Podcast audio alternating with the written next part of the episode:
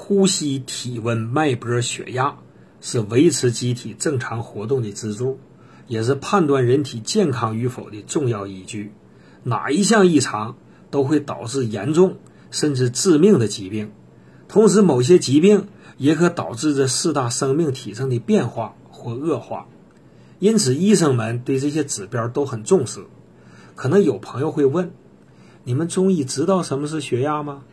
的确，中医里没有血压这个概念，但不说明中医对血压高或低视而不见。